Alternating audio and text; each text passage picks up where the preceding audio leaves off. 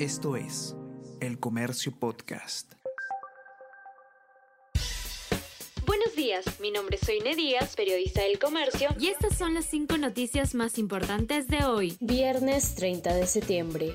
Candidatos buscan voto de indecisos en mítines finales. Aspirantes al sillón municipal de la capital escogieron zonas céntricas y populosas de Ate, La Victoria, Comas, El Cercado y otros distritos para lanzar sus últimos ofrecimientos. Varios de los postulantes volvieron a apelar a los puyazos hacia sus rivales para restarles apoyo. Desde hoy no se pueden hacer reuniones ni manifestaciones políticas.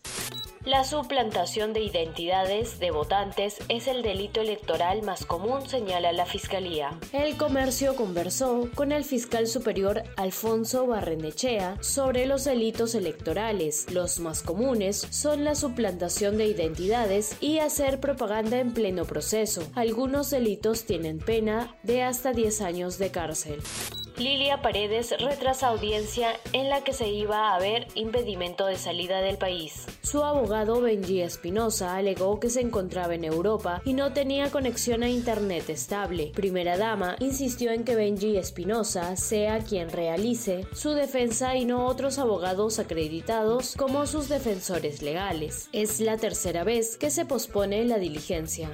Gerald Oropesa saldrá libre debido a que un tribunal suspendió su pena por tráfico ilícito de drogas. La segunda sala penal de apelaciones suspendió la ejecución provisional de la pena de seis años impuesta a Gerald Oropesa por el delito de tráfico ilícito de drogas. Entre las restricciones no podrá salir del país por seis meses. Además, no le impusieron pago de caución. Prisión preventiva por el delito de lavado de activos venció el año pasado hayan ceramios y entierro de mujer de élite Moche en la Huaca de la Luna. Todas las evidencias encontradas hasta hoy apuntan a que el patio de las serpientes fue un gran mausoleo Moche construido para el entierro de los personajes más importantes que habitaron en la enigmática Huaca de la Luna. Una de estas personas fue una mujer enterrada hace unos 1400 años. Su tumba acaba de ser descubierta.